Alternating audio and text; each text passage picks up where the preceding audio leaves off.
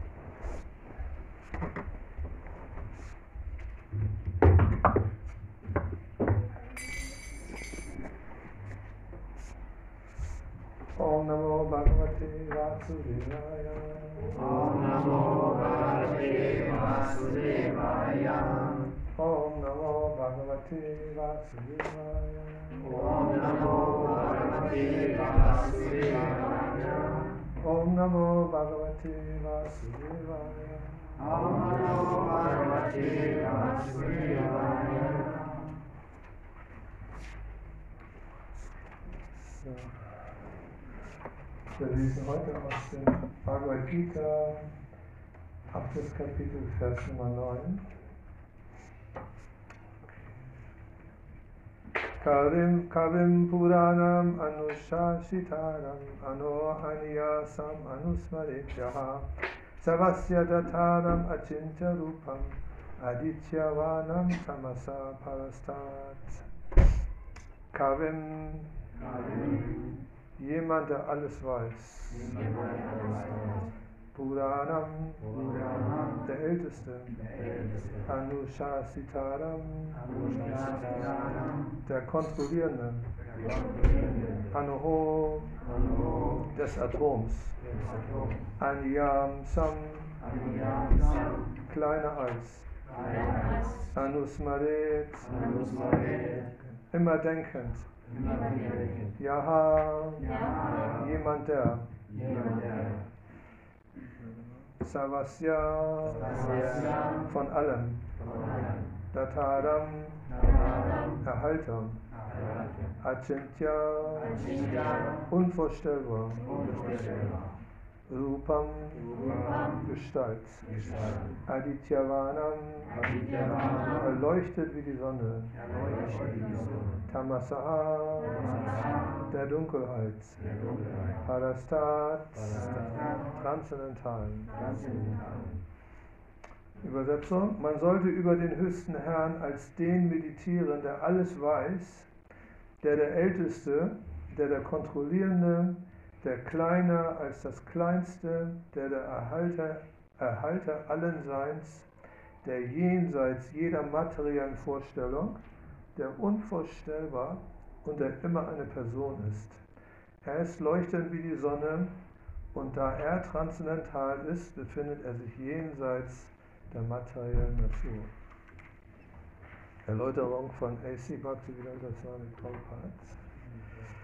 In diesem Vers wird beschrieben, in welcher Weise man an den Höchsten denken kann. Das Wichtigste ist, dass er nicht unpersönlich oder leer ist. Man kann nicht über etwas Unpersönliches oder Leeres meditieren, das wäre sehr schwierig. Der Vorgang, an Krishna zu denken, ist jedoch sehr einfach und wird hier erklärt.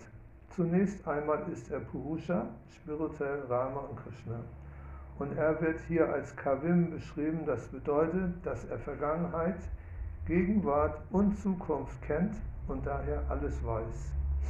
Er ist die älteste Persönlichkeit, da er der Ursprung allen Seins ist, das heißt, weil alles von ihm ausgeht. Er ist auch der höchste Kontrollierende des Universums und der Erhalter und der Lehrer der Menschheit. Er ist kleiner als das Kleinste. Das Lebewesen ist so groß wie der zehntausendste Teil einer Haarspitze. Der Herr aber ist so unvorstellbar klein, dass er sogar in das Herz dieses Teilchens eingeht. Deshalb wird er kleiner als das Kleinste genannt. Da er der Höchste ist, kann er in das Atom und in das Herz des Kleinsten eingehen und es als Überseele kontrollieren. Doch obwohl er so klein ist, ist er alldurchdringend und erhält alles. Von ihm werden alle Planetensysteme erhalten. Wir wundern uns oft, wie die großen Planeten in der Luft schweben können. Wie hier erklärt wird, werden all die großen Planetensysteme und Galaxien durch die unvorstellbare Energie des höchsten Herrn erhalten. Das Wort Achintya, unvorstellbar, ist in diesem Zusammenhang sehr bedeutsam. Gottes Energie befindet sich jenseits unseres Vorstellungsvermögens, jenseits der Bereiche, in denen wir denken können und wird daher unvorstellbar Achintya genannt. Wer kann dies bestreiten? Er durchdringt die gesamte materielle Welt und ist dennoch jenseits von ihr. Wir können nicht einmal die materielle Welt begreifen, die verglichen mit der spirituellen Welt unbedeutend ist, wie können wir dann verstehen, was jenseits von ihr ist? Achintya bedeutet das, was sich jenseits der materiellen Welt befindet, das, was unsere Argumente, unsere Logik und unsere philosophischen Spekulationen nicht berühren können, das, was unbegreiflich ist. Deshalb sollten intelligente Menschen nutzlose Argumente und Spekulationen vermeiden und akzeptieren, was in den Schriften wie den Veden, der Gita und dem Srimad Bhagavatam gesagt wird und den Prinzipien folgen, die darin niedergelegt sind. Eine solche Haltung wird jeden zum Verständnis führen. Kavim Puranam Anushisataram Anu Aniyamsam Anusmarityaha Savasya Dataram Achintya Rupam Adityavanam Tamasat Parastat. Man sollte über den höchsten Herrn als den meditieren, der alles weiß, der der Älteste, der der Kontrollierende, der kleiner als das Kleinste, der der Erhalter allen Seins, der jenseits jeder materiellen Vorstellung, der unvorstellbar und der immer eine Person ist. Er ist leuchtend wie die Sonne und da er transzendental ist, befindet er sich jenseits der materiellen Natur. Nama Vishnu Padaya Krishna Vistaya Bhutale Srimati Bhakti Vedanta Swami Namaste Saraswati Devi Gauravani Prachari Namaste Saraswati Bhakti Satari Sri Krishna Chaitanya Prabhu Nityananda Sri Advaita Gadadhar Sri Vatsari Gaura Bhaktavinda Hare Krishna Hare Krishna Krishna Krishna Hare Hare. Hare Rama Hare Rama Rama Rama Hare Ich hatte heute das Thema oder so als äh, Facebook-Thema die, Kon die Kontrolle des Geistes. Ist ja jemand ganz neu? Seid ihr, ihr seid ja schon mal da gewesen? Ganz neu, ne? Deutsche Sprache? Ja. Gut. So, wir haben hier als Grundlage von dem, was wir alles, was wir hier machen, ist dieses Buch, die Bhagavad Gita, wie sie ist, von unserem, Meister hier, A.C. Bhaktivedanta Swami Prabhupada, übersetzt worden und mit einem Kommentar versehen worden. Und dieses Buch kann man erwerben. Hier äh, haben wir auch sehr viele Bücher in unserem Buch, Buchlager und Laden. Und diese Bhagavad Gita ist die Grundlage von allen äh, Religionen, die in Indien praktiziert werden, wie Hinduismus, Jainismus, Sikh, Sikhtum und äh, Buddhismus. Und die sind, hängen alle zusammen, wie im Westen hier die abrahamitischen Religionen zusammenhängen, Judentum, Islam und Christentum. Ähm, und viele, viele Ähnlichkeiten finden wir auch eben auch in allen Weltreligionen. Der, die Praktizierenden aller Weltreligionen sind sich einig, dass man äh, seinen Geist kontrollieren sollte. Nicht der böse Geist und nicht der heilige Geist, sondern unseren Geist, den wir hier oben haben, oder wir sagen eigentlich, der Geist durchdringt unseren ganzen Körper. Und der Geist ist derjenige oder dasjenige, was die Gedanken in unserem Bewusstsein produzieren. Da sind ständig laufender Gedanken ab. Und äh, meistens sind wir gar nicht so richtig bewusst, was für Gedanken da ablaufen. Manchmal sehen wir da, wenn wir darauf achten, spult sich da ständig irgendwas ab. Wir meditieren ständig über irgendwelche Probleme oder Argumentationen. Wenn der das sagt, werde ich das sagen. Und wenn der das sagt, werde ich das sagen. Und wenn der das sagt, werde ich das sagen. Und jetzt gehe ich zu meiner Mutter, sie zu besuchen. Und wenn sie das will, dann werde ich das tun und so weiter. Und wenn die Kinder aufstehen und schreien, dann muss ich ihnen erstmal einen Brei machen. So der, der Geist ist ständig am Gedanken produzieren. Und ähm, der Geist ist aber auch sehr beeinflusst von unserem körperlichen Verlangen, die wir in unserem Körper haben. Es heißt in der Bhagavad Gita, dass wir äh, verschiedene Dränge haben. Das nennt sich äh, das ist, dieser Körper ist besetzt von, es ist ein Fels von Lust sozusagen. Das heißt, wir haben den Drang des Zornes, der hier oben ist. Da hat der Donald Duck hat auch immer diesen, wenn er zornig war, wurden hier immer diese Falten sichtbar. Äh, wir wissen von Shiva, der Shiva wurde aus dem Zorn Brahmas geboren. Er hatte, Brahma wurde zornig und aus seinem Geist kam Shiva hervor. Shiva ist der Inbegriff auch des Zornes.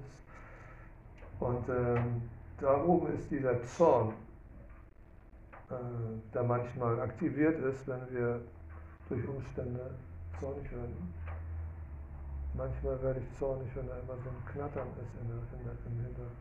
Dann wird man manchmal zornig. Denkt man, warum ist da immer so eine Unruhe im Raum? Dann werde ich zornig. Und dann muss ich sagen, werde nicht zornig. Das ist nur ein Siddha, die macht Service für Krishna. Äh, und die drei, unsere neuen, äh, neuen Budvari-Anwärter, macht Service für Krishna. Srila Prabhupada hat gesagt, wenn man einen Service macht, kannst du auch auf meinen Kopf steigen. Ich akzeptiere das ich toleriere das. So, dieser Zorn, der ist da. Und dann haben wir hier eine, etwas tiefer, kommt die Zunge. Die Zunge, was will die Zunge? Immer essen, essen, essen. Ähm, unbegrenzt Schokolade, Pizza, äh, Pommes, alles, was gut schmeckt. Und wir haben ja sehr viele Geschmacksverstärker in unserer Ernährung, in unserem Fastfood. Das fördert noch mehr diesen Drang der Zunge, essen zu wollen. Und die, diese kleinen, diese kleinen, wie heißen die, Geschmacksnerven, die werden aktiviert durch chemische Substanzen, die ein Chemiker genau analysiert. Und in den da sind dann 600 verschiedene Geschmacksaktivierungsstoffe in den Nahrung drin oder in den Zigaretten. Diese Zunge ist ein sehr intensives Organ, was kontrolliert wird durch die Geschmacksnerven und durch die Ernährung. Und diese Zunge, ja, wir sind wir werden, es gibt diese Sucht nach Nahrung. Aber gleichzeitig will die Zunge auch sprechen, so wie ich jetzt gerade spreche. Mhm. Äh, aber wenn wir über etwas Gutes sprechen, dann ist es okay, sollte man die Zunge benutzen, mhm. weil man hat die Neigung zu sprechen. Wir haben die Neigung zu essen. Wir haben nachher vegetarisches, äh, also Prasada nennt sich das, das ist vegetarisches Essen, was geopfert ist zu Krishna, was frei ist von Geschmacksverstärkern und allen möglichen da ist nur die Spucke von Krishna ein bisschen drin. Mhm. Weil wir das Krishna, wir opfern das Krishna zu Gott. Nein, das war nur Spaß. Aber zumindest ist das eine reine Nahrung. Und äh, die Zunge will gerne sprechen. Und viele, viele Leute sprechen. Wir haben bei mir in meinem Laden, ich habe einen Fahrradladen, da ist der Olaf, und Oleg hat jetzt bei mir gearbeitet und er sagt, der Olaf spricht den ganzen Tag, redet er. Und das kann er aushalten, weil das geht da rein und da wieder raus. Aber der hat so viel, so viel Sachen, die er sich anliest durch das Internet und YouTube und was weiß ich. Er weiß so viel über alles. Du kannst ihn alles fragen, hätte er dir sofort einen Vortrag. Aber er redet den ganzen Tag. Mhm. Das heißt, diese Sprache, die Neigung zu sprechen ist sehr stark.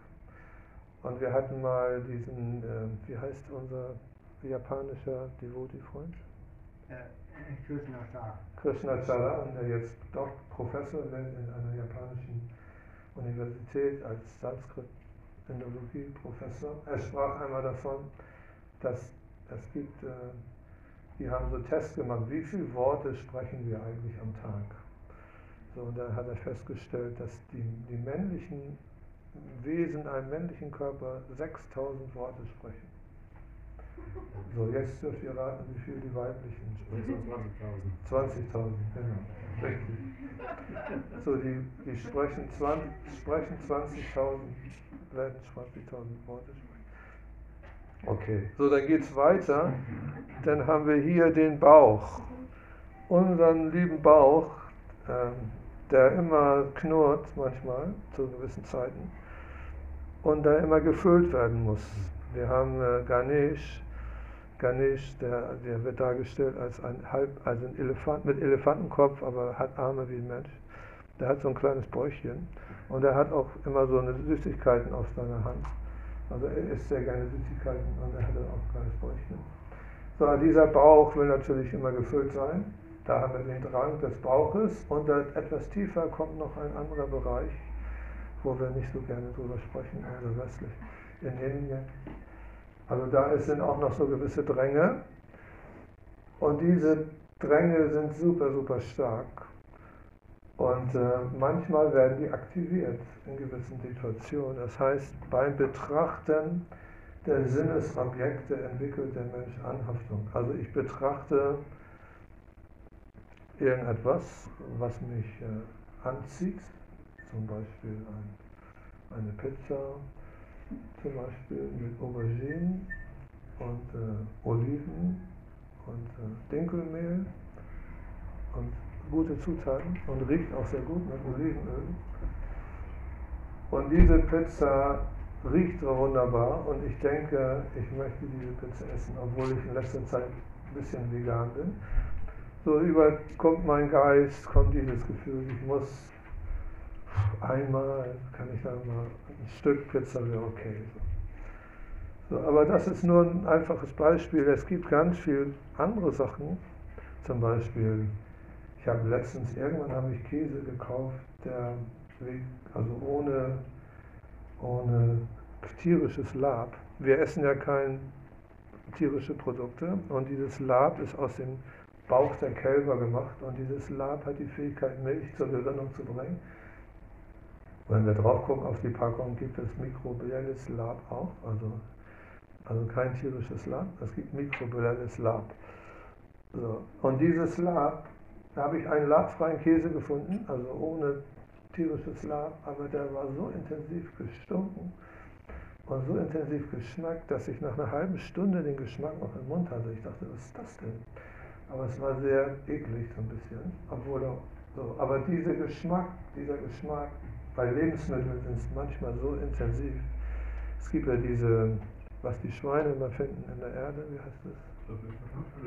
Trüffel oder so. Ne? Trüffel. Teures Zeug, wird dann nur gerieben, kommt drauf, Trüffel. So, wir sind einfach, wir sind einfach diesen, diesen Geschmacks, von diesen Eindrücken dieser Welt ausgesetzt. Und wenn wir etwas betrachten, äh, sind wir davon, werden wir beeinflusst. Wir haben jetzt hier ein sehr schönes Betrachtungsobjekt, den Altar. Und wir sehen sehr schöne Farben, wir sehen dort so Figuren stehen mit Blumen. Alles ist wunderschön sauber und mit Mühe und Geduld äh, schön gemacht. Und das erfreut unseren Blick. Nicht wahr? Und äh, alles, alles eben, wenn man hier so herkommt, sieht man, die geben sich da Mühe, sowas schön zu machen. Und das äh, denkt man, warum machen die sich so viel Mühe? Was hat, hat da irgendwo einen Sinn? Ist da irgendwo was Bedeutsames? Oder überhaupt, die bauen so riesen Leute, die alle die Religionsausübenden bauen so schöne Tempel und Anlagen und in, aus Stein hauen die dann Stunden, Tage, Wochen, Monate lang, Jahre lang. Drei Generationen haben die am, am Kölner Dom gebaut. Drei Generationen, der Vater, der Sohn und der Große, alle haben an diesem Kölner Dom, bis er fertig war. Warum machen die so viel Mühe? Ist das Kino oder eine Disco? Nein, das ist etwas Heiliges. So, wir, das ist etwas Heiliges. Aber wenn wir nach Hause gehen in unserem kleinen Stübchen und machen unseren Computer an und gehen ins Internet, dann kommt da so ein kleiner Link und so. Äh, äh, irgendwas kommt da, so komisches. Und dann gehen wir drauf und dann kommen wir in irgendwelche tiefen Regionen der Unwissenheit, wo wir eigentlich nicht drauf wollen, aber trotzdem aus Versehen haben wir drauf geklickt und wir sehen da irgendwelche Dinge, die wir nicht sehen wollen, eigentlich. Aber dann plötzlich der Geist guckt sich das an und dann kommt der nächste Link bei YouTube, der nächste Link. Und plötzlich sind wir auf irgendwelchen Seiten, die nichts mehr mit Krishna-Bewusstsein zu tun haben, die völlig uns agitieren und in unserem Innersten den Wunsch entwickeln, ja, ja, ja, warum soll ich das nicht auch mal machen und dies und das. So, und das ist eigentlich die, die, die Gefahr ist immer, wenn wir hier sind, passiert ja nicht allzu viel, aber wenn wir in unserem Stübchen sind, in unserem kleinen privaten Internetstübchen, in den Computerwelt, dann kann man sehr schnell abdriften von einem Link zum nächsten und tiefer und tiefer sinken. Und das hat auch viele schon in die, also in eine tiefe Region der Unwissenheit ge, gebracht. Und da ist unser wirklicher Stand des Bewusstseins, den wir dann wirklich haben, weil wir, äh, ja, wenn wir alleine sind, machen wir Sachen, die wir nicht machen sollten manchmal. Ähm, wie auch immer. So dieser Geist zu kontrollieren, diesen Geist zu kontrollieren, das ist praktisch die Aufgabe eines, eines Yogi. Wir machen ja Bhakti Yoga und die verschiedensten Yogis aus die Yoga praktizieren, haben alle diese Bhagavad Gita als ihre Grundlage. Da gibt es den Patanjali, Pfad des Astanga Yoga, den acht Asta ist acht, Anga ist der Weg, der achtfache Weg des Yoga, wo man auch die Sinne kontrollieren sollte. Anga heißt Teil, acht Glied, der achtgliedrige, achtstufige. Okay, ja, okay. Der achtteilige Yoga. Genau. So, wir, der, diese achtfache, dieses, diese Abstufung, Yama, Niyama, Asana, Pranayama, Dhyana und Samadhi, der ist der gleiche Weg, den wir auch praktizieren im Bhakti Yoga. Wir machen Bhakti Yoga, wir machen kein Astanga Yoga oder kein Karma Yoga. Das ist eine Mischung aus diesen verschiedenen Yoga-Richtungen, was wir hier machen. Und wir gehen eigentlich direkt gleich zu Bhakti.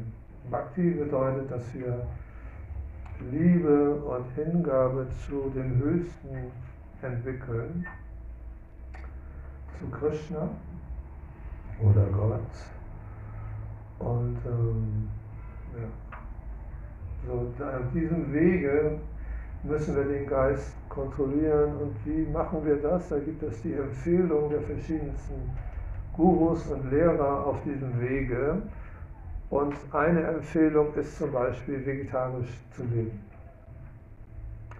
Weil die Zunge, wenn die Dinge isst, die nicht vegetarisch sind, dass in das Bewusstsein, äh, das Tier oder das wir essen, dieses Fleisch, diese Gier und diese Zorn und diese ganzen Dinge in uns aufnehmen, dass diese Grausamkeit, das Tier zu töten, nehmen wir in uns auf, wenn wir das essen. Und wir werden dann auch gierig und grausam und, und, und so. Das, das manifestiert sich in unserem Bewusstsein. Alles, was wir machen, wirkt auf unser Bewusstsein. Und wenn wir Tiere essen, Fleisch essen, Fische essen und auch Zwiebeln und Knoblauch und Pilze sollte man auch, kann man essen, aber sollte man auch nicht essen. Das sind Dinge, die auch sehr agitieren und uns äh, in eine gewisse Leidenschaft bringen, die uns nicht förderlich ist für spirituelles Leben. Das zweite ist Glücksspiel. Glücksspiel, denkt man, ist gar nicht so schlimm. Ne? Ein bisschen Lotto spielen und am Dattelautomaten mal ein paar Euro reinschmeißen. Oder ein bisschen, äh, bisschen Pferde. Aber die Leute werden auch Viele werden abhängig von diesen Pferdewetten oder von dem Glücksspiel oder von dem Dattelautomat. Ich kenne jemanden, hat gesagt, in den letzten 20 Jahren oder 30 Jahren, die er auf dem Flohmarkt geht und Geld verdient mit Flohmarkt, indem er irgendwelche Sachen kauft und wieder verkauft. Also der kauft so Gold, äh, Bernstein, Fahrräder, alles mögliche, verkauft es wieder. Er hat in den letzten 30 Jahren 500.000 Euro verspielt. Und seine Frau, die ist am Arbeiten, die, muss, die macht Übersetzung, der kommt aus Libanon. Seine Frau macht irgendwie Übersetzung. Sie verdient das Geld für die ganze Familie, aber er, äh, ist, er war mal, äh, naja, er, hat sein, er verspielt sein Geld. Fünf, eine halbe Million, wenn man das mal ausrechnet. Eine halbe Million verspielt äh, durch Kartenspiel, wenn die da sitzen und lass uns mal spielen, Kartenspiel, zack, zack. So, diese Sucht, äh, sein Geld zu verlieren. Und dann ist es so, du gehst in Roulette. Ich kannte auch jemanden, der hat auch immer Roulette gespielt, der hat dann sich Verbot gegeben in den Roulette-Spielstätten. Äh, Kann man sich selber Verbot geben. Aber dann ist er trotzdem, hat er sich reingeschlichen, die haben ihn reingelassen und dann hat er äh, 10.000 Euro gespart gehabt und dann hat er 2.000 verloren. Und das, das, das Ding ist, du verlierst dein Geld und du bist so aufgeregt, ich will das wieder zurückhaben.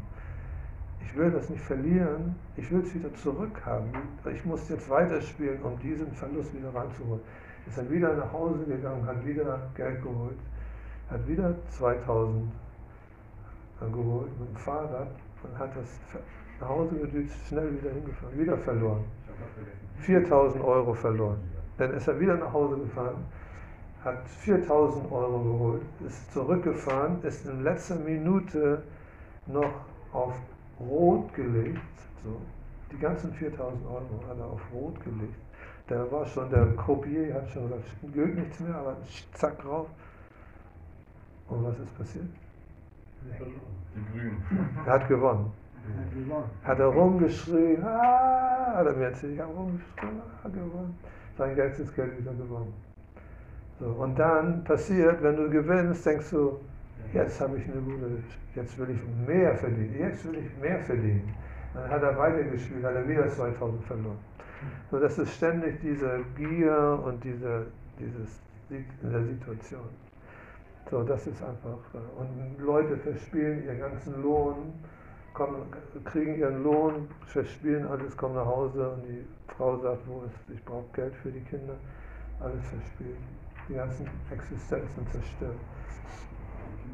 So. So Spielen, Glücksspielen, Fleisch essen und dann kommt ähm, Sexualität außerhalb der Ehe, weil die, die Sexualität ist natürlich das, was uns am meisten hier in dieser Welt hält, ist die Sexualität.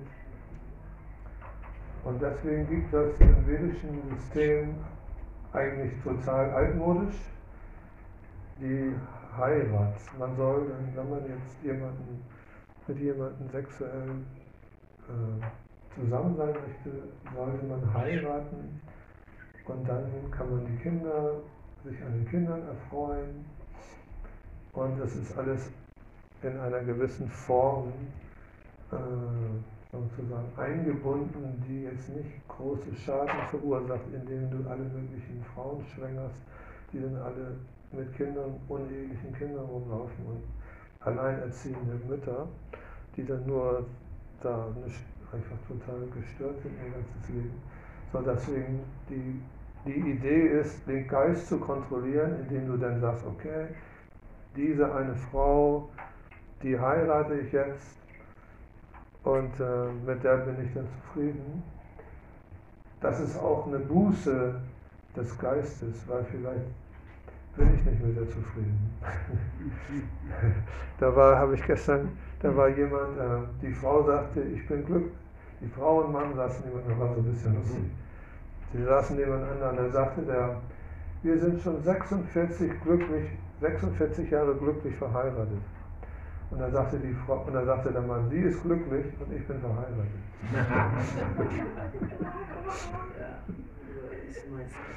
da war so Spaß.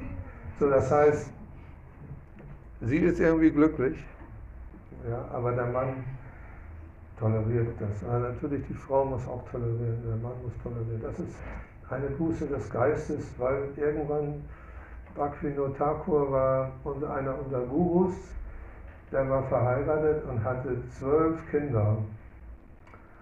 Ne? Und er hatte zwölf Kinder. Und er hat äh, trotzdem einfach einen sehr hohen spirituellen äh, Einfluss gehabt und war spiritueller Meister, hat eigentlich diese Bewegung wieder aus den, aus den, aus den tiefen Regionen der, der, des Vergessens wieder ins Leben gerufen. Aber er war eben auch verheiratet. Das heißt, man kann, selbst wenn man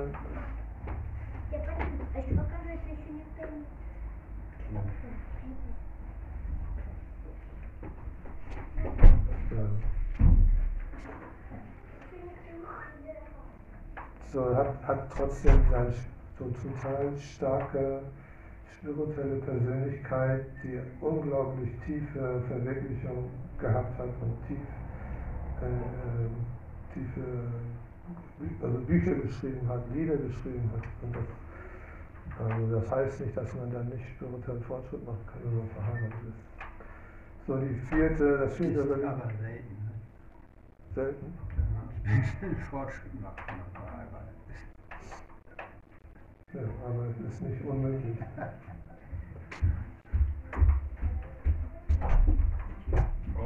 auch ein gutes Beispiel. Also schon zwei. Du bist auch ein gutes Beispiel. Wie lange bist du jetzt verheiratet? 36. Meine, meine Tochter sagt zu dem, also die Frau sei glücklich und der Mann verheiratet, die sagt, happy wife, happy life.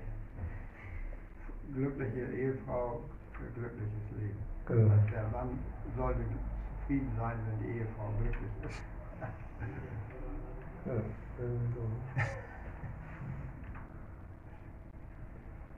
Das war das vierte immer glücklich.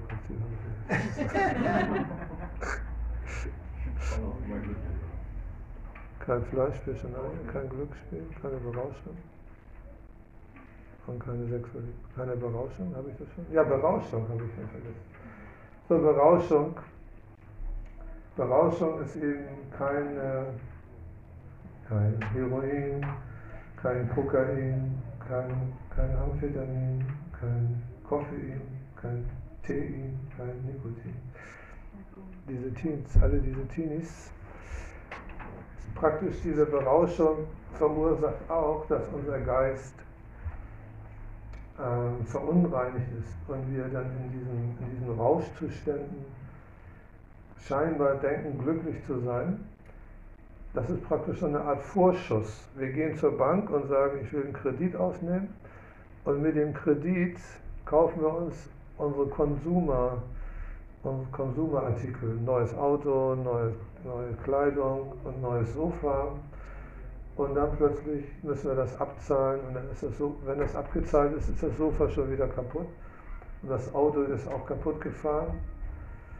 So, das ist praktisch wie so eine Art Kredit. Wenn wir eine Droge nehmen, wir haben ein gewisses Maß an Freude in uns und diese Drogen ziehen diese Freude raus als Vorschuss.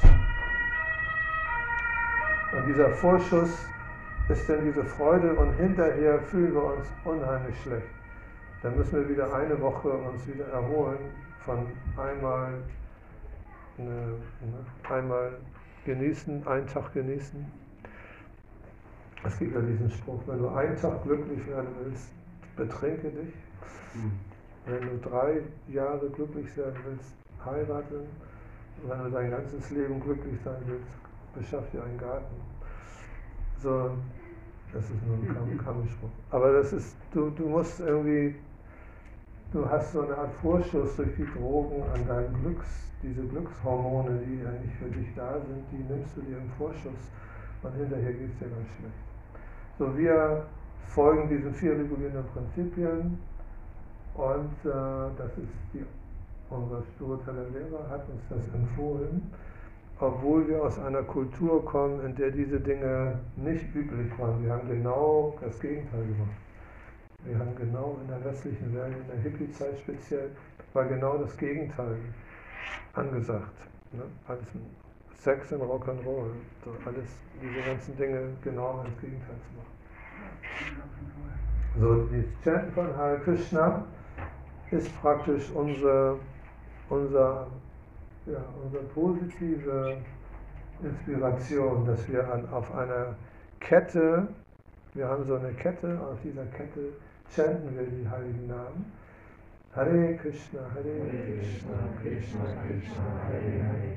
Hare Rama, Hare Rama, Rama Rama, Hare Hare.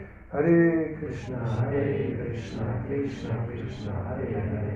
Hare Rama, Hare Rama, Rama So, dieser Name, diese Namen und dieser Mantra heißt es, befreit den Geist, unseren Geist, der so verstrickt ist in diese ganzen Irrwege dieser Welt, kommt wieder heraus aus, dieser, aus dem Labyrinth der Verstrickung, wo wir nicht wissen, wo es lang geht. Viele Leute haben kein, kein Wissen, wie, wie komme ich aus meiner. Ich habe so viele Probleme in meinem Leben, wie komme ich da raus? Keiner, keiner weiß es. Und dieser Hare Krishna Mantra zieht uns aus diesem ganzen äh, Labyrinth heraus. Es ist verglichen wie ein, einer, der unter Wasser ist und kämpft, an die Oberfläche zu kommen. Und das schafft es nie und ist immer in diesem Kampf unter Wasser. Und irgendwann kommt er über die Oberfläche. Und da sieht er plötzlich die, die, das Wasser von, von einer Perspektive und er sieht oben das Licht.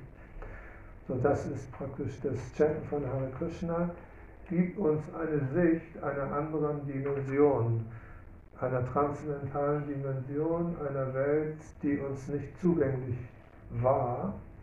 Und der spirituelle Meister heißt es, er zwingt uns die Augen zu öffnen mit dem Fackelschein der Erkenntnis. Er zeigt uns, hier, hier ist es, bitte, hier ist die Lösung.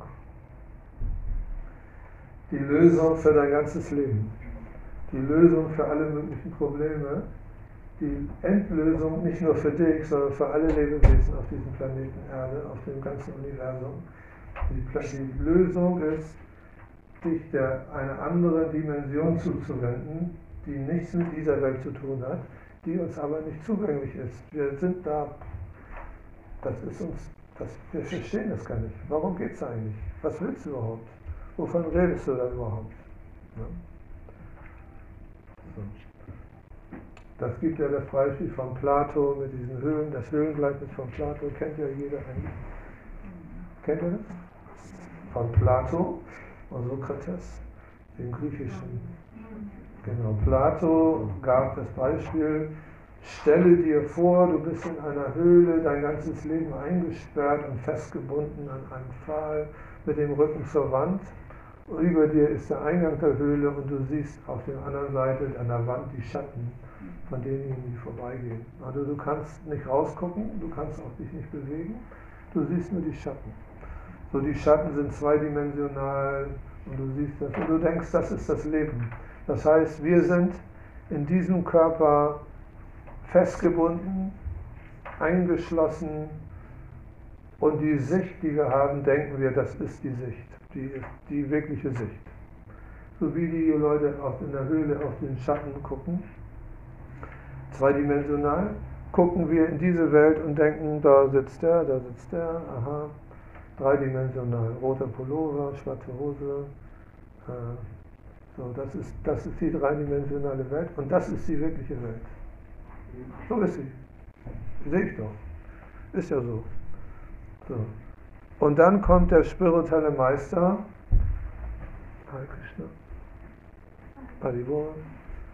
und da kommt der spirituelle Meister oder ein jemand, der draußen an der Höhle vorbeigeht und Mitleid bekommt mit der armen Person, die da unten in der Höhle angebunden ist, hat eine Schere dabei und schneidet die los und sagt, komm, ich führe dich mal hier raus aus deiner Höhle. Äh, ich will dir einfach mal helfen. Ich will da nichts für haben. Kein Geld, gar nichts. Ich habe nur Mitleid. Du, du tust mir leid. Wie kann derjenige ständig in dieser Höhle äh, haut, also wie nennt man das, hausen und einfach nur diese Wände angucken und denken, das ist die Welt. Und ich bin hier draußen und ich bin in einer schönen, dreidimensionalen Welt, wo alles schön farbig ist und voller Licht und Schönheit. Und ich gehe jetzt einfach mal da runter in die Höhle und schneide den los und führe ihn raus. Und dann, das ist der spirituelle Meister, der kommt aus einer anderen Dimension, aus der spirituellen Welt, in diese Welt und sagt zu Nadeshda, komm, komm hier raus, mach dich auf den Weg. Er, er sagt zu dir, hier ist der Weg raus aus dieser Höhle und du musst diesen Weg gehen, sonst so, ne? Und er, er, er schubst dich fast schon raus. Hier raus, da, da geht's längs. Und dann geht er raus mit dem aus dieser Höhle und äh, sieht plötzlich da die Welt, die dreidimensionale Welt und sagt, oh, was ist das denn? Du? Und dann sagt der Bild, danke, danke, danke, danke, danke, dass du mir diesen, dass du mich losgeschnitten hast. Danke, danke, danke. Ich kann dir gar nicht genug danken. Das ist einfach eine so große Barmherzigkeit, dass ich jetzt die Chance habe, aus dieser Höhle herauszukommen in diese andere Welt. Und äh, deswegen heißt es, sind wir dem Schnurrtangmeister unendlich dankbar. Und das heißt, wir können ihm niemals äh, das gut wieder gut machen, dass, wir, dass er uns da rausgeholt hat. So, so die, das ist das Höhlengleichnis von Plato. Plato, äh, sein Schüler war Sokrates und Sokrates wurde ange, angeklagt, dass diese Dinge zu, zu predigen in Griechenland. Und er wurde zum Tode verurteilt. Mit, er musste den Giftbecher äh, trinken. Und seine Schüler haben gesagt zu ihm, äh, schreite das doch alles ab. Und sagt, das war, ist nicht wahr und so. Und äh, ja, dann, dann rettest du dein Leben. Und da hat Sokrates gesagt, nee, wieso? Ich habe gesagt, wir sind ewig, das hat der Plato verstanden. Es gibt eine ewige Welt, ein ewiges Reich. Und das ist meine ganze Philosophie. Und außerdem habe ich keine Angst vor dem Tod. Und er hat diesen Schierlingsbecher getrunken, dieses Gift. Und hat sich dann hingelegt und ist dann, hat dann so erklärt, wie er langsam sein, sein Körperteile so absterben. So, das war Sokrates, der Schüler von Plato. So, so genauso wir, wir sind die Schüler von Essi Bhaktivedanta Swami Prabhupada, wir trinken jetzt keinen Schierlingsbecher, aber wir opfern uns auch auf um diese Mission weiterzuführen. Oder jeder, der in dieser Linie ist, opfert sich dich auf und sagt, das ist ein wirklich ähm, Menschen, der größte Dienst. Ne? Wir können so Amnesty International oder Friday for Future und alles Mögliche machen, aber was wir machen, ist größte, äh, der größte Dienst an der Menschheit den, den, den Weg zurück zu Krishna zu zeigen. Weil die haben keine Vision heutzutage, überhaupt keine Vision über irgendeine, was die Zukunft, was wichtig wäre für die Zukunft. Wir sind die einzigen, mehr oder weniger, die wirklich eine, eine, eine Botschaft haben, die funktioniert und die wahr ist und die unheimlich voll Power steckt. Äh, nur wir sind unheimlich klein und schwach und noch nicht so wirklich äh, Power. Wir, wir, sind noch nicht so wirklich, äh, wir sind noch nicht so wirklich, wir sind noch ganz klein und unbedeutend. Wären wir stark, würden wir bestimmt auch, gibt es bestimmt auch Probleme, ne? wo, die, wo Licht ist, auch die Dunkelheit. Nichtsdestotrotz vertrauen wir darauf, wir haben die, die, beste, die beste, das Beste, was man haben kann in dieser Welt, den Weg zurück zu Krishna. Und äh, es heißt, dass eine, es gibt eine Prophezeiung von Chaitanya Mahaprabhu, der auf dem Altar steht, dass diese, diese Bewegung sich in der ganzen Welt verbreiten wird. In jeder Stadt, in jedem Dorf, in jeder Großstadt werden mehrere Tempel sein. In München haben wir jetzt zwei Tempel. Äh, wir werden jetzt überall, es wird sich überall verbreiten und seit Anfang Seit 50 Jahren machen wir das ja schon, hat sich das tatsächlich aus, dem, aus einer kleinen, aus einer ganz kleinen Samen, Samen äh, ein kleiner Samen sich so entwickelt, wie der Banyanbaum, aus einem kleinen Samen wächst ein Riesenbaum. So, dass der Same, Sila Prabhupada hat den Samen gesetzt, indem er diese Bücher übersetzt hat und jetzt wächst dieser Baum des Krishna-Bewusstseins. Und wir können daran teilnehmen wie, und zugucken, wie das wächst. Und wir können auch einen Nutzen davon ziehen, dass wir mitmachen in dem Ganzen. Für uns selber und für die Menschheit überhaupt. Wir können andere Lebewesen aus ihrem Brunnen, aus ihrer Höhle herausholen und ihnen den Weg zeigen zu Krishna. Aber nur der das will. Wenn man nicht, wer nicht will, dem kann man nicht helfen.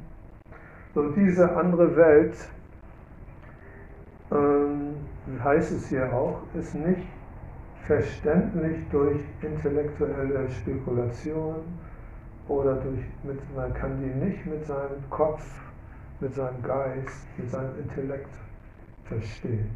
Nur zu einem gewissen Maße.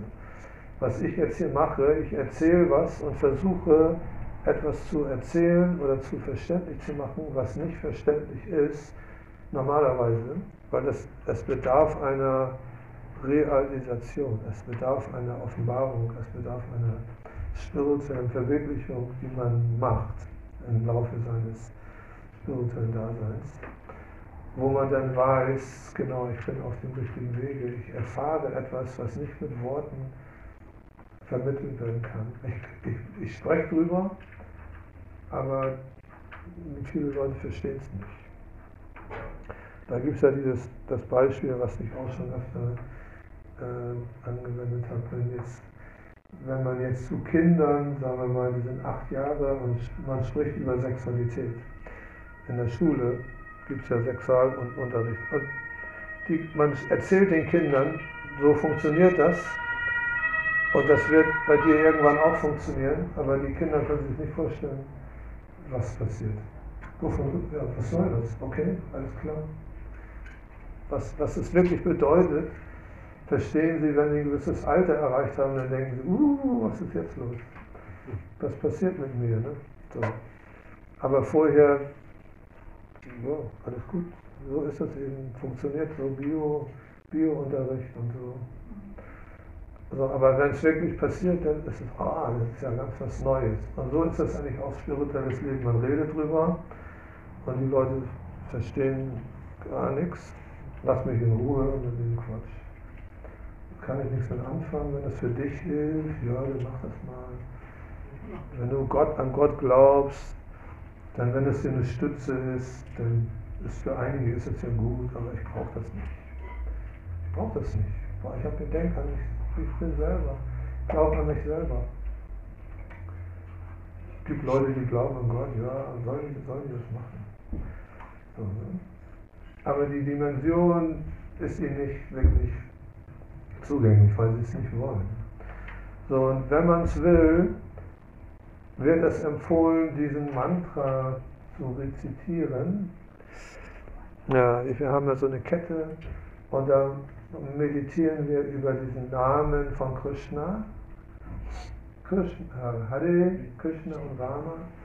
Krishna ist der Name für Gott und bedeutet alles anziehend. So, wir fangen heute an mit Damodar-Verehrung. Das ist eine, ein, ein, ein Spiel oder eine Geschichte, wo wir unseren Geist drauf fixieren können. Wir müssen ja unseren Geist auch beschäftigen, nicht auf irgendeinen Film, wo wir auch mit unserem Geist eintauchen in irgendeinen normalen Film, sondern wir, es ist eine Geschichte, die manchmal auch jetzt schon trickfilmmäßig verfilmt ist. Krishna und Mutter Yasoda, da haben wir das Bild da unten, wenn wir in Blumengelande, da gibt es die Geschichte, dass Krishna, Krishna ist Gott. So. Das ist natürlich schon ist schon natürlich nicht so einfach zu verstehen. Krishna, oh Gott, ne? das ist, da ist Krishna und der ist, der ist Gott. Und dieser Krishna hat Beziehung zu den Lebewesen wie uns. Und Mutter Yasoda, diese, das ist eine, eine Frau, die hat zu diesem Krishna eine Beziehung wie ein Kind.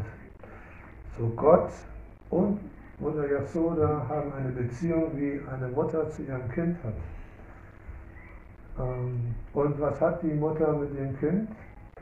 Das Kind ist unheimlich niedlich. Ich habe ja auch einen Enkel, Enkel.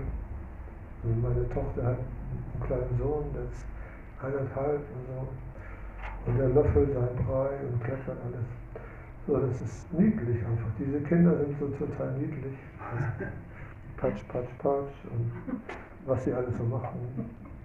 Und, die, und viele sagen, oh, wie süß, oh, wie niedlich. So, und dieser Krishna in diesem Spiel ist auch total niedlich. Also Krishna ist der niedlichste überhaupt. Wenn jemand niedlich ist, ist es Krishna.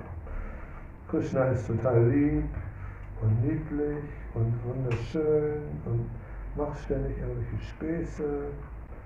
So, und dieser Krishna war auf dem Schoße von Mutter Yasoda und hat die Milch getrunken. Gestillt, sagt man. Ne? Man darf ja nicht sagen säugen, das machen ja die Tiere. Also hat gestillt, wurde gestillt. Das heißt, es gibt in der ewigen Welt auch die Möglichkeit, dass, dass man Krishna stillt. Mutter Yasoda hat das gemacht. So, und dann hatte Mutter Yasoda eine Milch auf dem Herd, also nicht auf unserem Elektroherd hier, sondern das war in der spirituellen Welt, gibt es auch Herde, aber die sind eben nicht elektrisch, sondern transzendental. Und da war die Milch an, wurde die Milch am Überkochen. Das ist ein, ein Spiel. Und da ist Mutter Yasoda und hat Krishna schnell abgesetzt, weil äh, sie musste zur Milch laufen. Und Krishna lag dann da und war ein bisschen genervt. Warum hat mich Mutter Yasoda jetzt abgesetzt?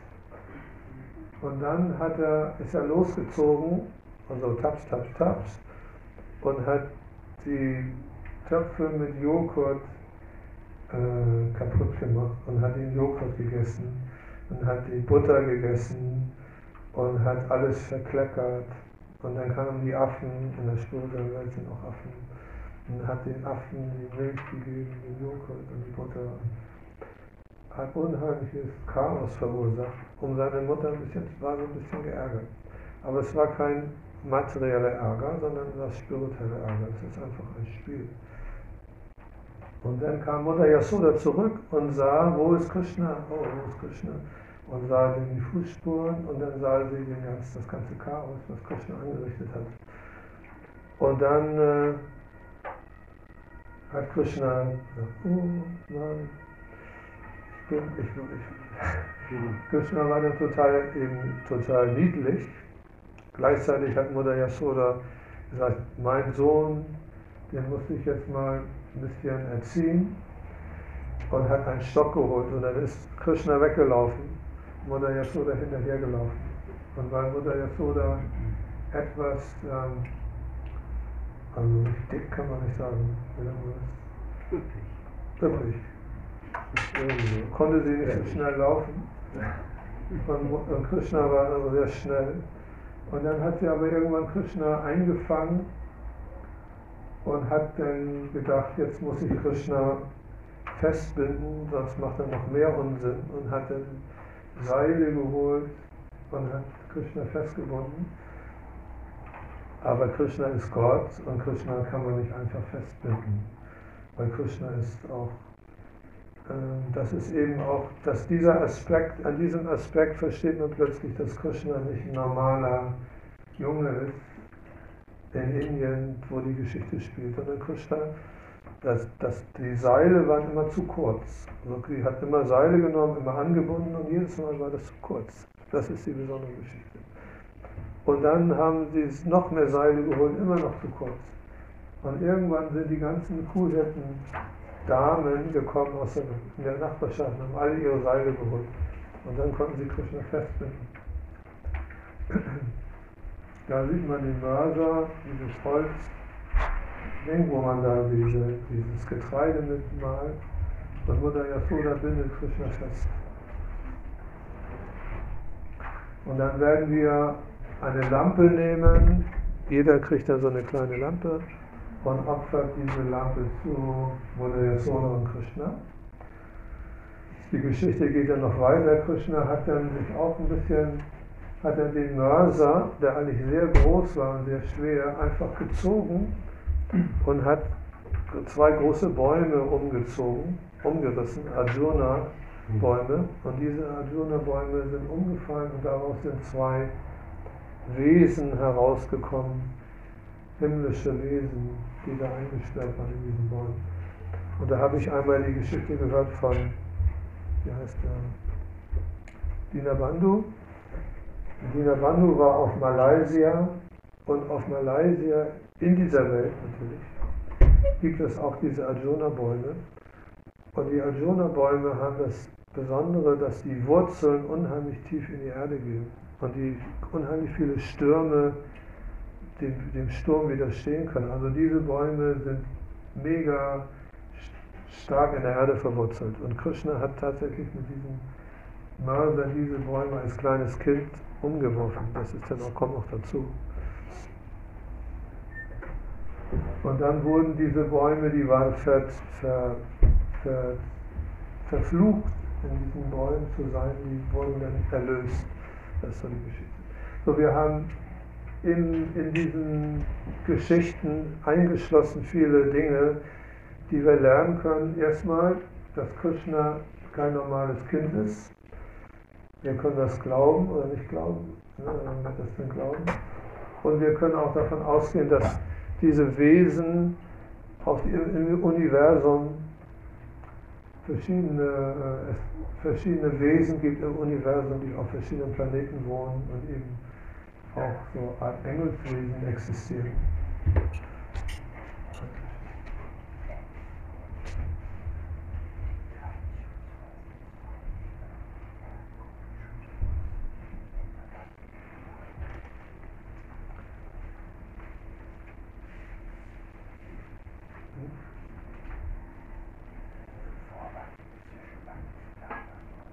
Hast du vertauscht?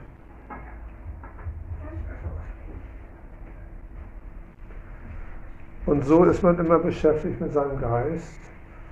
Äh, irgendwie gucken, ist das hier jetzt falsch. Und so beschäftigt man seinen Geist im Krishna-Bewusstsein. Man ist immer in Verbindung mit Krishna. Ne, sie hat die extra falsch gestellt, damit wir das merken, ob wir das merken.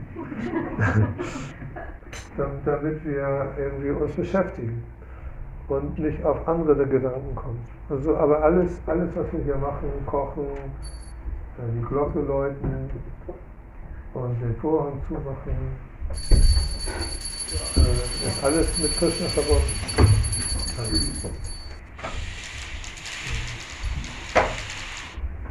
Oder Blumengirlanden machen oder Geld verdienen und das Geld spenden. Alle möglichen Dinge sind verbunden und das bedeutet Yoga, sich verbinden äh, zu Gott durch seine Tätigkeit. Alle äußerlichen Tätigkeiten, die wir machen, sollten verbunden werden mit, mit Gott, mit Krishna. Und das ist der Bhakti Yoga. Da ist jetzt ein Aspekt von Karma Yoga drin, dass man arbeitet und das Geld zu Krishna liegt. Oder Jnana Yoga, dass man Gedanken macht über die Philosophie und eine Vorlesung gibt, das ist auch Jnana Yoga. Und Bhakti ist, indem wir Liebe zu Krishna entwickeln. Und wenn wir diesen kleinen Krishna da sehen, der diesen Unsinn macht, entwickeln wir eine Beziehung zu diesem kleinen lieblichen Krishna. Und im Laufe der Jahre wird diese Beziehung zu diesem Krishna immer, immer stärker. Und deswegen kann man vorstellen, wenn man als kleines Kind aufwächst in diesen Bewegungen für Krishna-Bewusstsein und als kleines Kind schon immer so Krishna sieht und die Bodhis sieht, dann wird diese Beziehung zu diesem Krishna unheimlich stark verwurzelt in deinem innersten Herzen. Dass man sehr, sehr viel damit verbindet, wenn man Krishna sieht und dass man Emotionen entwickelt für Krishna, dass man die Geschichten erinnert mit Krishna, dass man die Bhagavad Gita erinnert, was da für gute Sachen drinstehen, die Krishna gesagt hat. Und diese ganze Bewegung für Krishna-Bewusstsein fühlt man sich zu Hause und das ist sein, sein Zuhause. Und das, das ist dann, kann der Geist gar nicht mehr abweichen, weil man das schon so verinnerlicht hat, dass man einfach äh, ver verankert ist in diesem Krishna-Bewusstsein.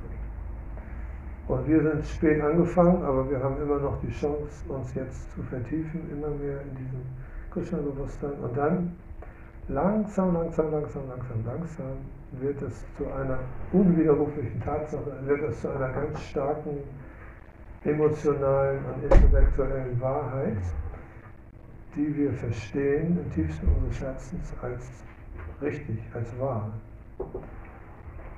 als nicht ausgedacht.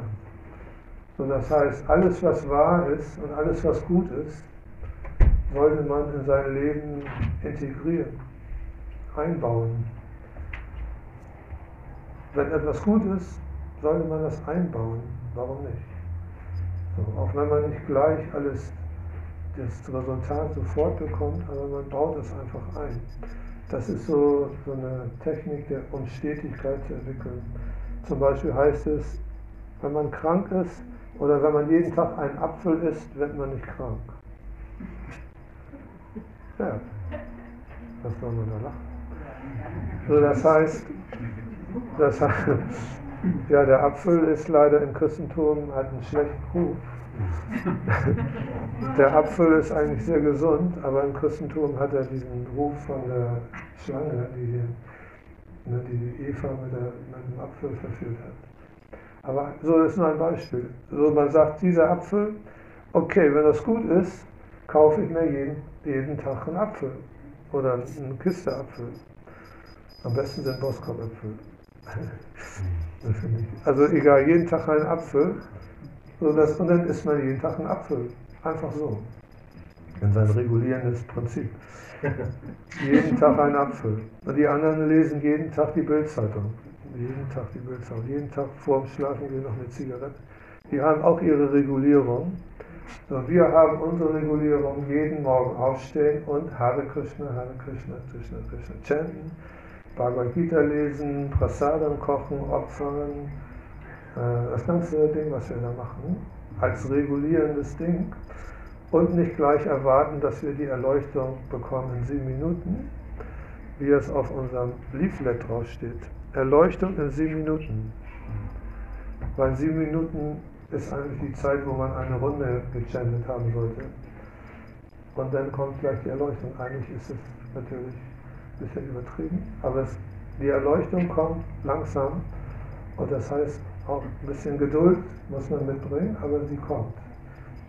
Und äh, weil wir spät angefangen haben, muss man noch mehr Geduld haben. Und vielleicht kommt es im nächsten Leben oder im zehnten Leben, nach diesem Leben oder im hundertsten Leben oder im tausendsten Leben. Aber irgendwann, irgendwann haben wir es geschafft. Und das kriegt man durch Stetigkeit. Und dazu muss man dann also sich auch Dinge angewöhnt, stetig zu machen. Ne? Wenn man etwas so zum, ich habe ja meine, meine Kräuter, die ich nehme und mein Fußöl und das und das und dann jeden Tag immer das Gleiche. Gleiche, jeden Tag das Gleiche. Ich wiege jetzt mein Müsli ab, jeden Tag 160 Gramm und, eine, und dieselbe Menge Süßstoff. Und das weiß ich, das ist gut. Und ein Apfel. So jeden Tag das Gleiche und jedes Mal fühle ich mich wohl. Wenn ich zu viel dran gemacht habe und da zu wenig, bin ich schon wieder gestört, mein Geist schon wieder gestört. Und das heißt, irgendwann, wenn ich gestört bin, kommt der Geist und sagt, jetzt musst du abends noch das machen und das noch essen und das noch essen. Weil das irgendwie so ein, du hast so einen Mangel irgendwo gehabt. Aber wenn du alles immer genau machst, dann hast du abends keinen Mangel und wunderbar, fühlt sich wohl. Der Geist ist ungestört. Und man geht auf den Weg zurück zu Krishna, langsam, langsam. Langsam, aber sicher heißt es. Okay, genug, genug, genug geredet. So, gibt es da noch eine Frage, einen Kommentar? Ich wollte fragen, singen wir jetzt, jetzt gleich? Ja, oder, genau. Oder nach der Vorhang? Nee, davor haben wir das immer. Okay. Genau, habt ihr die Texte auch, ne? Ja, wir haben äh, Diese ich, Dinge haben wir ich werde zum diese. Teile Genau. äh, die hier. Und da gibt es diese Aufklapptexte, haben wir doch auch. Ja, ich weiß nicht, ob Sie sehen. Ich habe nicht gesehen. Warte. So, hat jemand noch eine Frage oder einen Kommentar? Keine? Okay. Achso, doch. Und zwar hab, da habe ich eine Lecture gehört von Sachinana Nasrani und da hat er irgendwas erwähnt, dass Radharani auch einen besonderen Aspekt in Damodar ähm, spielt. Ja, aber welche? Ja, also mit der Verehrung. Das ist eigentlich Radhika oder äh, ein, ein, äh, ja, ein Monat für Radharani ist. Hier der Text 8, nicht? hier in Damodarastakam. Namo Radhikayai Tradiya Priyayai Namo Nanta Nilaya Devaya Tukhya. Was heißt das übersetzt? Äh, verbeuge mich äh, vor der äh, Krishna sehr lieben äh, Radhika und ich verbeuge mich vor den göttlichen Spielen, transzendentalen Spielen der höchsten Persönlichkeit Gottes. Ja, in, in, diesem, in diesem Monat sind ja viele Feste. Wir haben ja auch Govardhan. In zwei Wochen machen wir hier den Govardhan gleich Feierabend. Und dann ist Lakshmi Puja. Und dann ist das Erscheinen von dem Radha Kund, dann Bahulastami. Auch in, in der Radha Kund ist ja auch äh, am Anfang vom Kartik erschienen in Vrindavan. Das ist die flüssige Form von Radharani. Und äh, ich habe, wir durften, als, als ich, also ich bin ja jahrelang immer Mayapur gefahren und Mayapur äh, K- äh, Nityananda Chaitanyas äh, Erscheinungstag und dann danach nach Vrindavan. Äh, Das war immer so Standard. Und irgendwann bin ich Kartik nach Vrindavan gefahren. Äh, Und Kartik ist im Herbst, jetzt um diese Zeit, ist ja genau heute angefangen, oder diese Tage. Und am Dienstag. Und dann äh, habe ich gemerkt, dass jetzt, also Vrindavan, nach Mayapur Vrindavan, war Vrindavan immer sehr, sehr ähm, fordernd, sagen wir mal so. Also die Stimmung in Vrindavan nach im Frühjahr, also so April und so außerhalb von Kartik, ist sehr, sehr, wenn man es nicht gewohnt ist, muss man sehr spirituell fixiert sein, um nicht in irgendein, irgendwas, dass einem da irgendwas passiert. Weil Vrindavan ist, wenn du da ein Vergehen machst, irgendeinen Fe Fehler machst, ein Vergehen machst, äh, kriegst du gleich eine Reaktion. Weil die Einwohner von Vrindavan sind alles besondere Lebewesen. Und äh, als, als ich das erste Mal in Vrindavan war, nach, nach dem Mayapur Festival, hatte ich mir so Schuhe, ich hatte irgendwelche Schuhe mir gekauft, Lederschuhe. Und dann war ich in, in Delhi und dann kam so ein Schuhputzer und dann haben, haben die mir die Schuhe geputzt.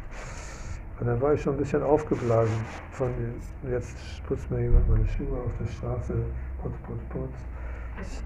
Und dann bin ich da nach äh, Mathura gefahren mit dem, mit diesem Zug und dann musste man von Mathura mit so einer Kutsche nach Vrindavan fahren. Das war so eine Eselskutsche, wo man ganz eng zusammensaß. Und dann hat, musste ich, hatte ich diese blöden Schuhe an, Lederschuhe. Und man darf eigentlich in, in Vrindavan kein Leder tragen. Dann würde ich auf den Altar gehen hier mit, Schuh, mit Lederschuhen. So ungefähr. Der ganz, ganz Vrindavan ist wie der Altar. Man muss sich vorstellen, als würde man hier auf dem Altar sein. Und ganz Vrindavan ist praktisch, man ist auf dem Altar, weil alles ist heilig.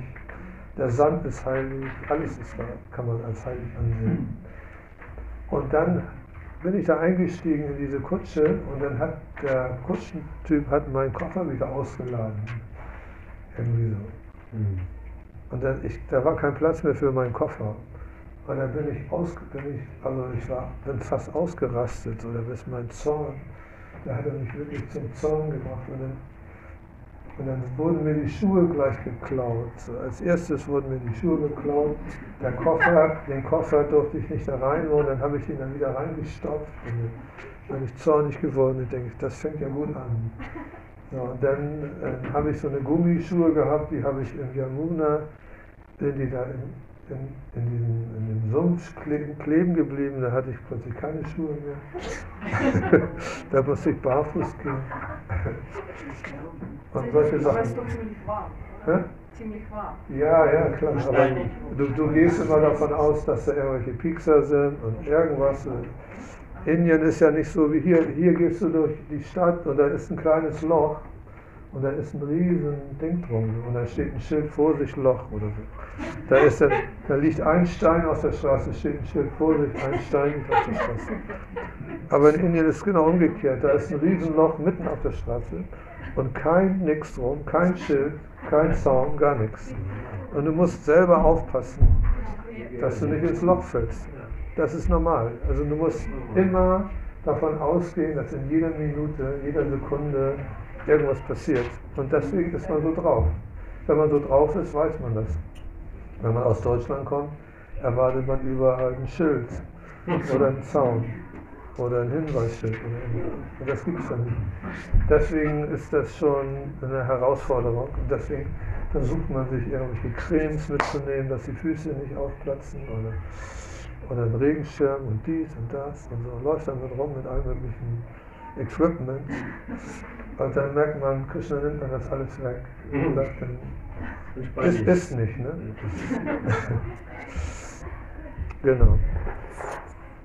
Wo war ich stehen geblieben? Genau, und dann bin ich Kartik zu, nach Vrindavan gefahren. Und Kartik war diese Stimmung völlig weg. Kartik war Indien, total relaxed, alles war gut, alles war entspannt, das Wetter war nicht so heiß, die Leute waren gut drauf. Und dann waren diese ganzen Feiertage. Und dann war Bahulastami, dann war Radharanis Erscheinungstag. Und dann sind wir mit Bussen dahin gefahren zu diesem Platz, 20 Kilometer, ist ein großer Areal. Mitten in der Nacht, um 12 Uhr nachts, badet man im Radhakund mit 10.000 indischen Mitbewohnern von Vrindavan. Es ist dunkel, es ist unhügel, es ist sehr steinig und es ist äh, ungewohnt. Und du musst dich umziehen. In der Menge von 10.000 Leuten musst du dich in der Menge umziehen. Und du musst aufpassen, dass deine Sachen nicht wegkommen. Du stehst da und alle um dich rum ziehen dich rum. Und wo sollst du deine Sachen hin tun? Weil alle gehen da ins Wasser. Und wenn jemand nimmt dir dein Dodi, dann stehst du da, hast du gar nichts mehr anzuziehen.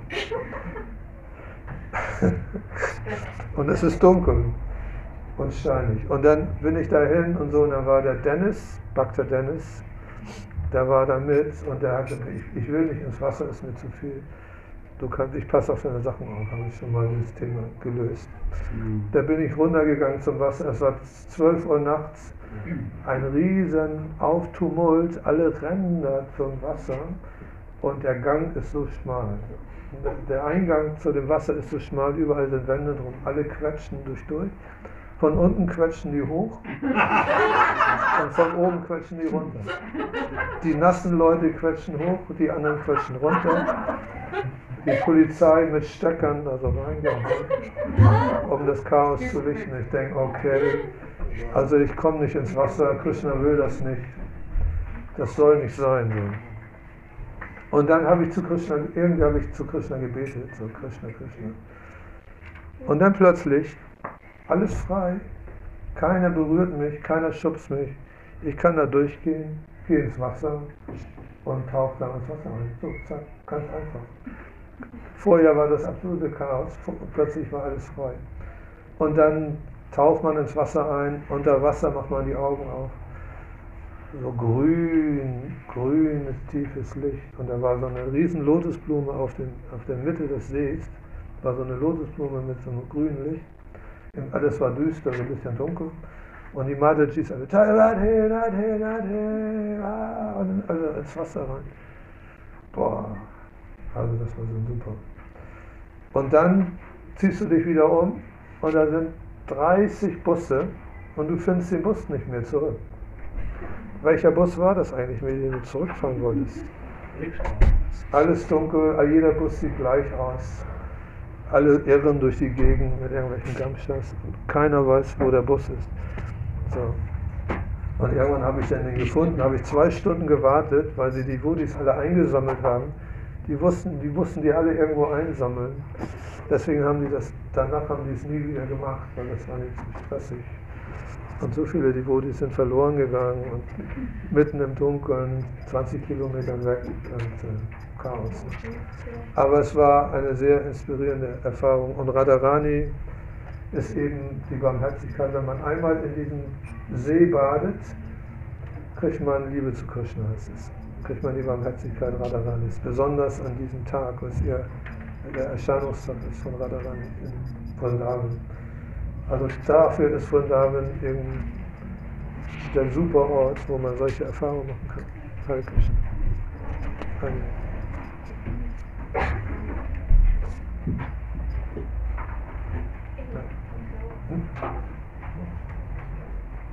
Ja, Das sieht man nicht an, wenn man sich umzieht.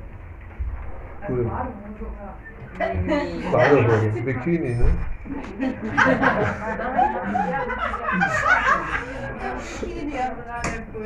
Nein, nein, also die Matajis haben natürlich ein bisschen Nachteil, weil die müssen sich mit voller Montur ins Wasser begeben. Die Prabhus gehen, machen so ein, Gam, Gamscha, ne? oder so ein, so ein Handtuch, so ein größeres, das man so umbindet mit Knoten, dass dann nicht verloren geht.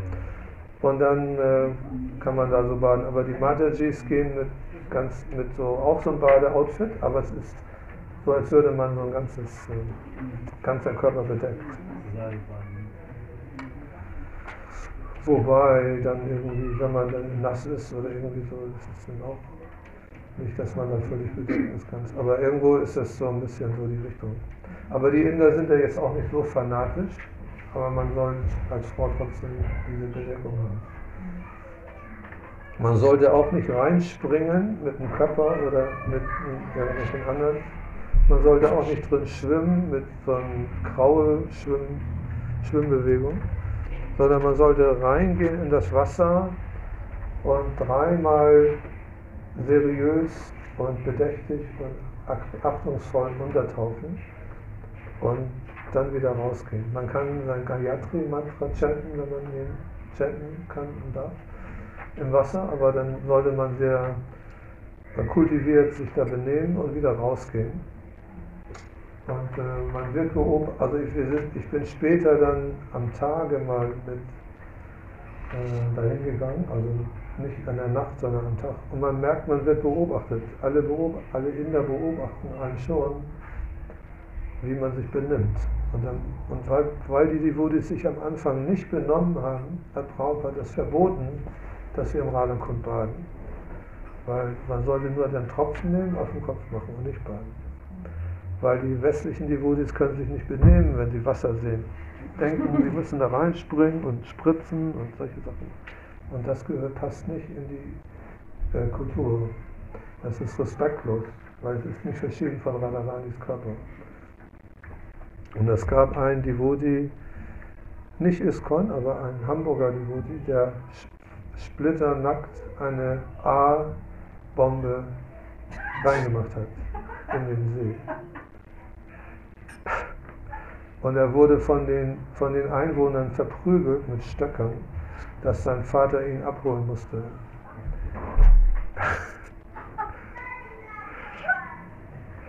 Also, also man muss sich schon ein bisschen benehmen. Aber wenn man sich benimmt, ist das kein Problem. Okay, Hare Krishna. In Indien sollte man sich sowieso benehmen. Also nicht mit links essen, sondern mit rechts essen. Und äh, gewisse kulturelle, kulturelle Dinge beachten. Da muss man sich vorher so ein bisschen informieren, was, die, was für die Inder.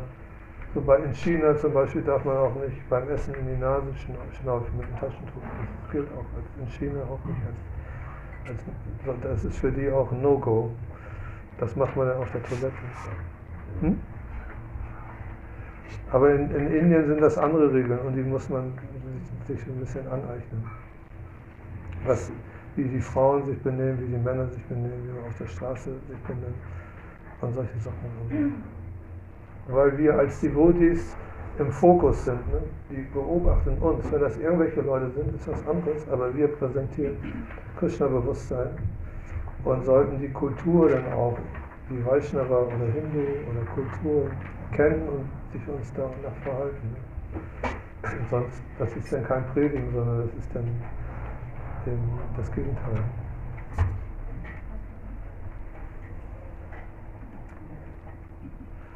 Rechts mit rechts essen, zum Beispiel, ist ein wichtiges Ding. Okay.